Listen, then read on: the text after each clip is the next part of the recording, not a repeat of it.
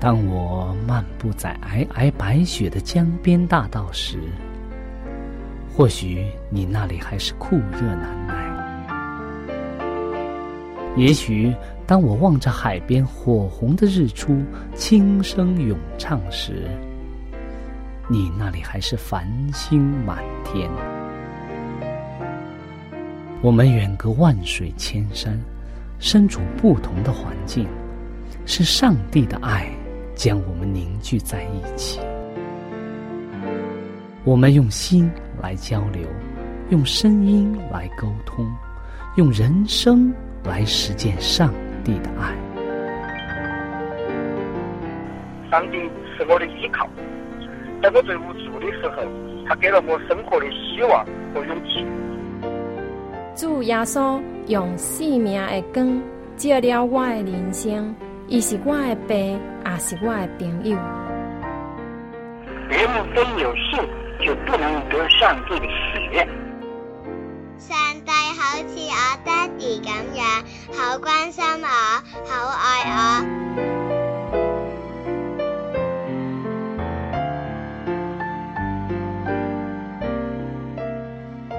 亲爱的听众朋友，我是小明。欢迎您收听由我为您主持的《小明说事》节目。在这里呢，我们将以轻松愉快的互动方式，来与您分享一些有趣的哲理故事、人物故事，或发生在你我身边的故事。同时呢，也希望你和我能够从这些故事中得到一些属灵的启示。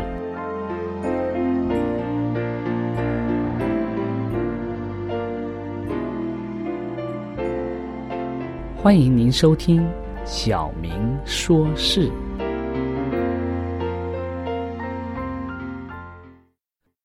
亲爱的听众朋友，大家好，很高兴我们又在这里相遇了。在今天，我们和往常一样，要以一个故事作为开头。接下来，我们要和大家一同来分享这则故事所带给我们的一些启示。那么，在开始之前，我们一同来做一个祷告。我们在天上的父，我们感谢你，因为你爱我们，因为你使我们能够在人世当中，无论是各种各样的生活、各种各样的环境，都能够感受到你爱我们。求主帮助我们，使我们能够每天能够亲近主。也能够每天从主那里获得生命的粮食。我们这样祷告，是奉耶稣基督的名，阿门。好的，今天我们要先和大家分享的一则故事是：他不可能做到。这是一个，我们一听这个故事，好像就是一个有些人做了一件别人。认为做不到的事情，您猜对了。故事的开头啊，有这样一段对话，然后我们接下来再进入故事的这个内容。大家先来听这段对话。一些科学家争辩说，他是办不到的。你无法将人说话时产生的。连续振动转变成一开一关的电流。贝尔回答说：“那我就做一个连续的电流来试试。”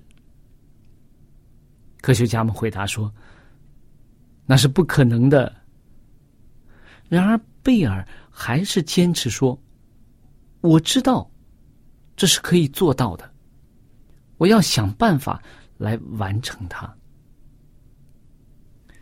大家听了这段故事之后，或者对话之后啊，大家知道这是讲的是什么吗？贝尔好像这个名字很熟悉，是吗？又讲到声音。对了，这就是当年发明电话的科学家贝尔和当时的另外一些认为不可能用电流来传输声音的科学家之间的一段对话。这个亚历山大·格雷姆贝尔啊，他一八四七年的三月三号出生在英国的苏格兰的爱丁堡。他的父亲啊是一位嗓音生理学家，并且是矫正说话、教授聋哑人说话的专家。一八六二年啊，贝尔进入了著名的英国爱丁堡大学，选择语音学作为自己的专业。贝尔通过总结父辈们的经验，他的进步非常之快。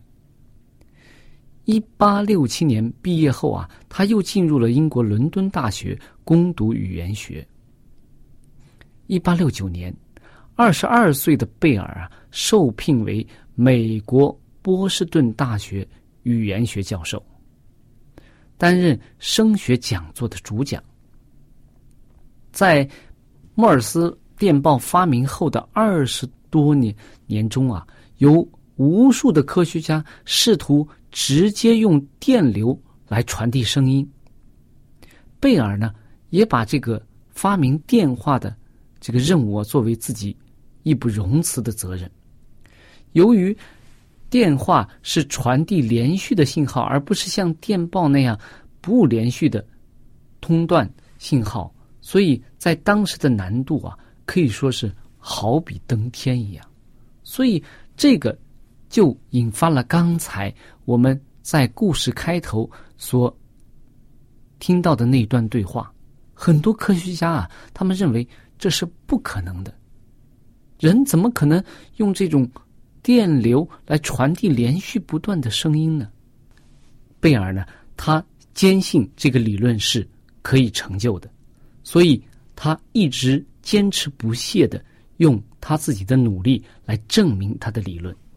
他曾试图啊用连续振动的曲线来使聋哑人看出所说的话来，但是没有成功。但是啊，在实验当中，他发现了一个有趣的现象：每次电流通通断的时候啊，线圈发出于类似于莫尔斯电码的滴滴声。这引起了贝尔大胆的设想：如果能用电流强度模拟出声音的变化，不就可以用电流来传递语言了吗？随后的两年啊，贝尔刻苦。用功的掌握了电学，再加上他扎实的语言学的知识啊，使他如同插上了翅膀一样。他辞去了教授的职务，一心扎入发明电话的试验当中。在万事俱备、只缺合作者的时候啊，他偶尔的遇到了十八岁的电气工程师沃特森。两年后啊，经过无数次失败后，他们终于制成了两台粗糙的样机。圆筒的底部，圆筒底部的一个薄膜中央连接着插入碳硫酸的碳棒。人说话时啊，这个薄膜振动改变电阻啊，使电流变化，在接收处啊，再利用电磁原理将。电信号变回语音，他用这样的方式来做实验，但不幸的是啊，实验失败了。两个人的声音啊，原来不是通过这个电流来传递，而是通过公寓的天花板传递过去的。所以呢，他们非常的懊恼。正在他们冥思苦想的时候啊。窗外吉他的叮咚声啊，提醒了他们。哦，送话器的和受话器的这个灵敏度太低了。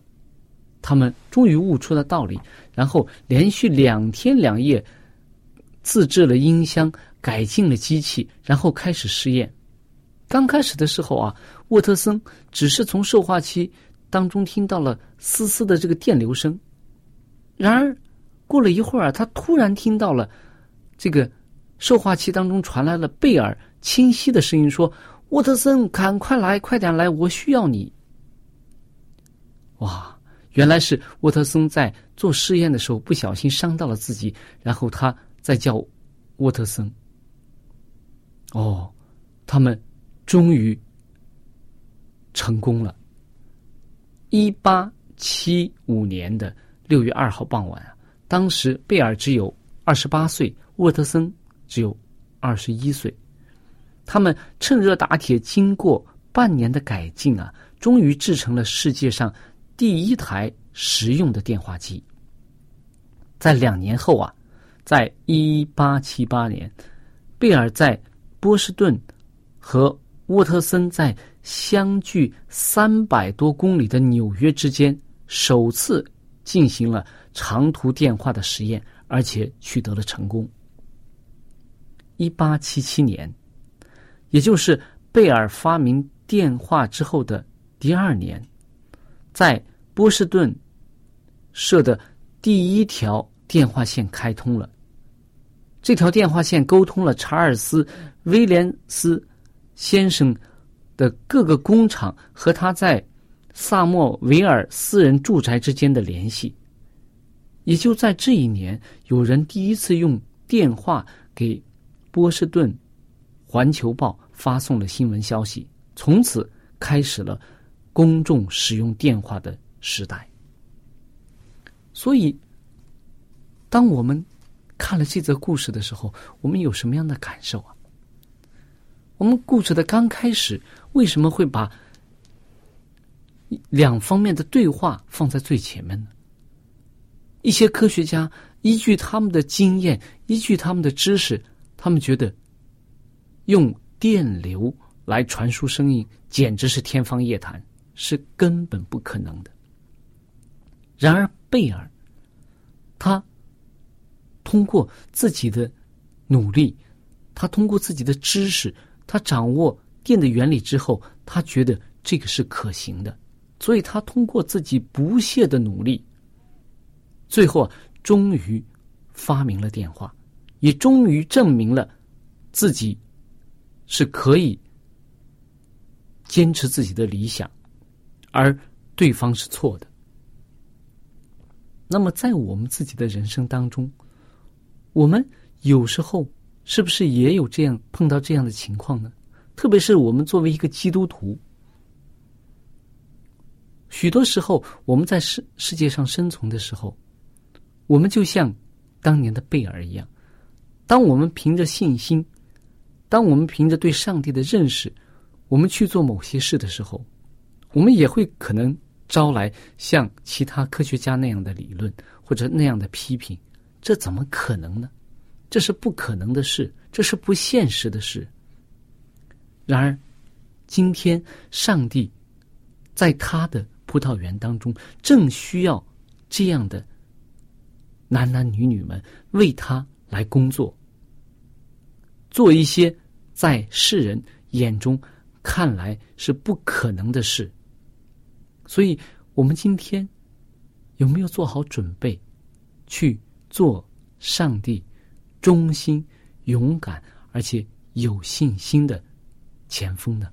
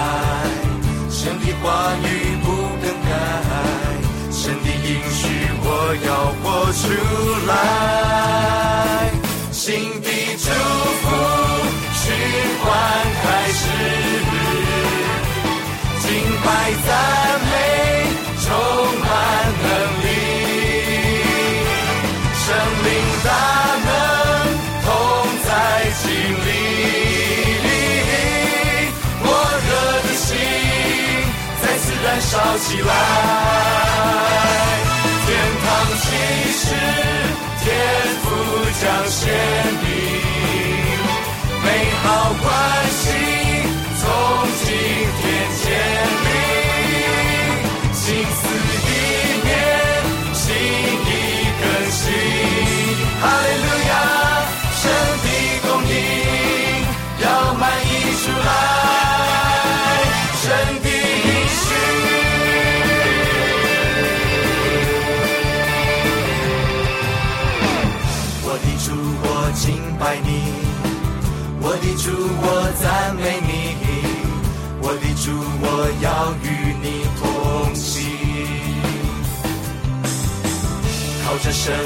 向前行；靠着神，我们一定行；靠着神，我们凡事都能行。新的祝福循环开始，敬拜在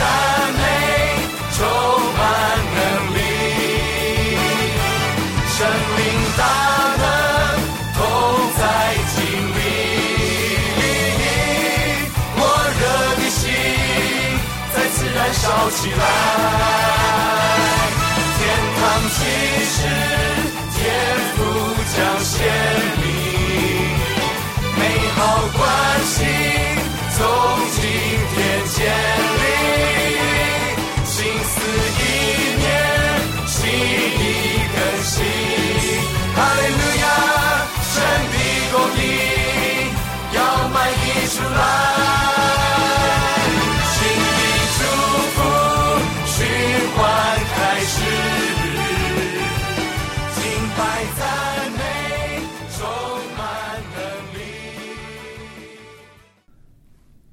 亲爱的听众朋友，刚才我们和大家分享了一则小小的故事。这个故事讲到当年的贝尔，在很多科学家认为都不可能做到的情况之下，他用自己的努力，也凭着这种信心，发明了电话，使公众受到了受到了这种。发明的这种鼓舞，同时也使自己能够成为一个伟大的发明家，使人类因着电话而缩短了距离，增加了沟通。那么，同时我们也讲到，作为我们一个基督徒，有的时候我们是不是也遇到同样的情况呢？刚才我们讲到说，上帝在。各个时代都有一批忠心的、有信心的门徒跟随他，而且在圣经当中，很多时候啊，当我们看四福音书的时候，我们就发现，在耶稣基督的教训当中啊，有很大的比例都是讲到信心的。大家记得吗？有很多时候，耶稣经常说：“你这小信的人呐。”还有的时候，耶稣说：“你的信心救了你。”为什么耶稣这这么强调这个信心呢？信心是到底是什么呢？有的时候，我们经常凭着自己的眼界，或者是经验，或者自己所学来的知识来判断上帝。但是，上帝圣经当中说，他的意念。非同我们的意念。很多时候啊，我们想象上帝的时候，我们把上帝想的非常的狭隘，因为只能凭着我们自己的认知之内的理解来理解上帝。我记得以前的时候，我们看过一本书，叫英文叫 “You God is too small”，就是你的上帝太小了。他讲到，很多时候啊，并不是上帝没有能力救我们，没有人能力能帮助我们，而是我们把上帝看得太小了。我们把上帝觉得限制在一个小的范围之内。当我们的信心很小的时候，我们就局限了上帝在我们生命中彰显奇迹、彰显大能的机会。所以很多时候，我们经常会遇到一些困难，但是我们是不是有信心？对上帝是不是有信心？这对于我们每个人来说都是非常重要的。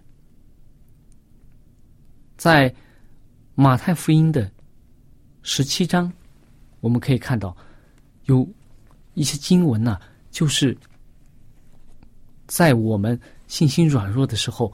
给我们一些鼓励和勉励的话语，在十七章啊，有一段经文记载说，有一些我们可以看一看了，《马太福音》的十七章第十四节到第二十一节这一段是一个小小的故事。他说，耶稣和门徒到了众人那里，有一个人来见耶稣，跪下说：“主啊，怜悯我的儿子，他害癫痫的病啊，很苦，屡次跌在火中，屡次跌在水里。我带他到你的门徒，你的你门徒那里，他们却不能医治他。”耶稣说：“哎，这。”又不信又被拗的时代啊！我在你们这里要到几时呢？我忍耐你们要到几时呢？把他带到我这里来吧。十八节就说，耶稣斥责那鬼，鬼就出来，从此孩子就痊愈了。前面这一段讲的是耶稣的门徒啊，他们领从耶稣那里领受了权柄。领受了能力去医病赶鬼，但是呢，有一个孩子是有癫痫病，或者说是被鬼附的，他经常犯病啊，他的父亲非常的担心，所以他父亲带他来到耶稣门徒的那里，求他们来赶鬼，为这个孩子赶鬼，但是啊。他们的门徒却没有这个能力，所以耶稣他领到耶稣面前来，耶稣就当面赶出了这个孩子身上的鬼。到底是什么原因呢？接下来我们就能看看出来。十九节说，门徒暗暗的到耶稣跟前说：“我们为什么不能赶出那鬼呢？”耶稣说：“是。”因你们的信心小，我实在的实在告诉你们：你们若有信心，像一粒芥菜种，就是对这座山说：“你从这边挪到那边，它也必挪去，并且你们没有一件不能做的事了。”我们看到耶稣在这里提的是什么？说你们如果有信心啊。对上帝有信心，对我有信心啊！你们能做任何的事情，哪怕移山都可以。但是因为你们的信心小，你们就不能做这常人能做的事情。所以很多时候啊，当我们，特别是当我们要愿意传扬福音、愿意来到上帝面前的时候，我们的信心。是我们跟上帝之间非常重要的一个连接点。在圣经当中，我们可以看到很多这样的先贤，是吧？约书亚和加勒，在十二个探子他们被派去探望探迦南的地，到底看一看上帝应许的地是怎么样的。十二个探子回来以后，其中十个呀都是。他们都说那个地方非常好，而且抬来一串葡萄啊！你想，两个大汉抬着一串葡萄，可见那个葡萄之大，那个地方的物产之丰富。但是十个却是报来不好的消息，说那个地方的人啊，长得很高大，像巨人一样，我们根本没有办法。我们在他面前像什么？像蚂蚱一样，所以我们根本不可能攻取那个地方。十个人这样讲，但是约书亚和加勒，他们凭着对上帝的信心，对上帝应许的信心，所以他们说我们可以上去攻占那地。但是可惜的是，以色列人再次都跌倒了。但是约书亚和加勒却被应应许啊，成为那一批人当中唯一两个可以进入迦南美地的人。但以理也是啊，他被扔在狮子坑里的时候，别人想狮子一定会撕碎他的，但是他凭着信心，上帝就为他成就了不可能的事情，在人眼中看来真的是不可能。但以理的三三个朋友也是被扔在火窑当中，却丝毫无损，彼得也是凭着信心走在这个海面之上。但是，我们现在呢？我们生活在这个时代当中，我们是不是也有信心，像当年的使徒一样，像当年的约书亚、加勒一样，能够凭着对上帝的信心，凭着祷告，凭着借助上帝的力量，去成就那在我们看来不可能的事情？圣经当中说，福音要传遍天下，对万民做见证，然后末期才来到。有的时候，我们觉得我们所做的这一点点事工，怎么能够使福音传遍天下呢？但是，上帝的应许终究是要实现的。只要我们每个人在我们所在的工作岗位上，在我们所从事的圣工当中，尽我们自己的一番力量。上帝一定会成就那奇妙无比的事情。亲爱的听众朋友，我们的节目到这里就结束了。如果你有什么属灵的感受，或者是听了节目之后有什么感动，你可以用电邮的方式和我们直接联系。我的电邮地址是小明，就是拼音的小明，x i a o。m i n g 小老鼠 v o h c 点 c n，我再说一遍，我的电邮是 x i a o m i n g at v o h c 点 c n。那欢迎您写信给我们，我们可以。在属灵的历程上，可以互相勉励、互相支持、扶持，共同奔走天国的道路。在这里，我再次感谢大家收听我们的节目。上帝祝福你，再见。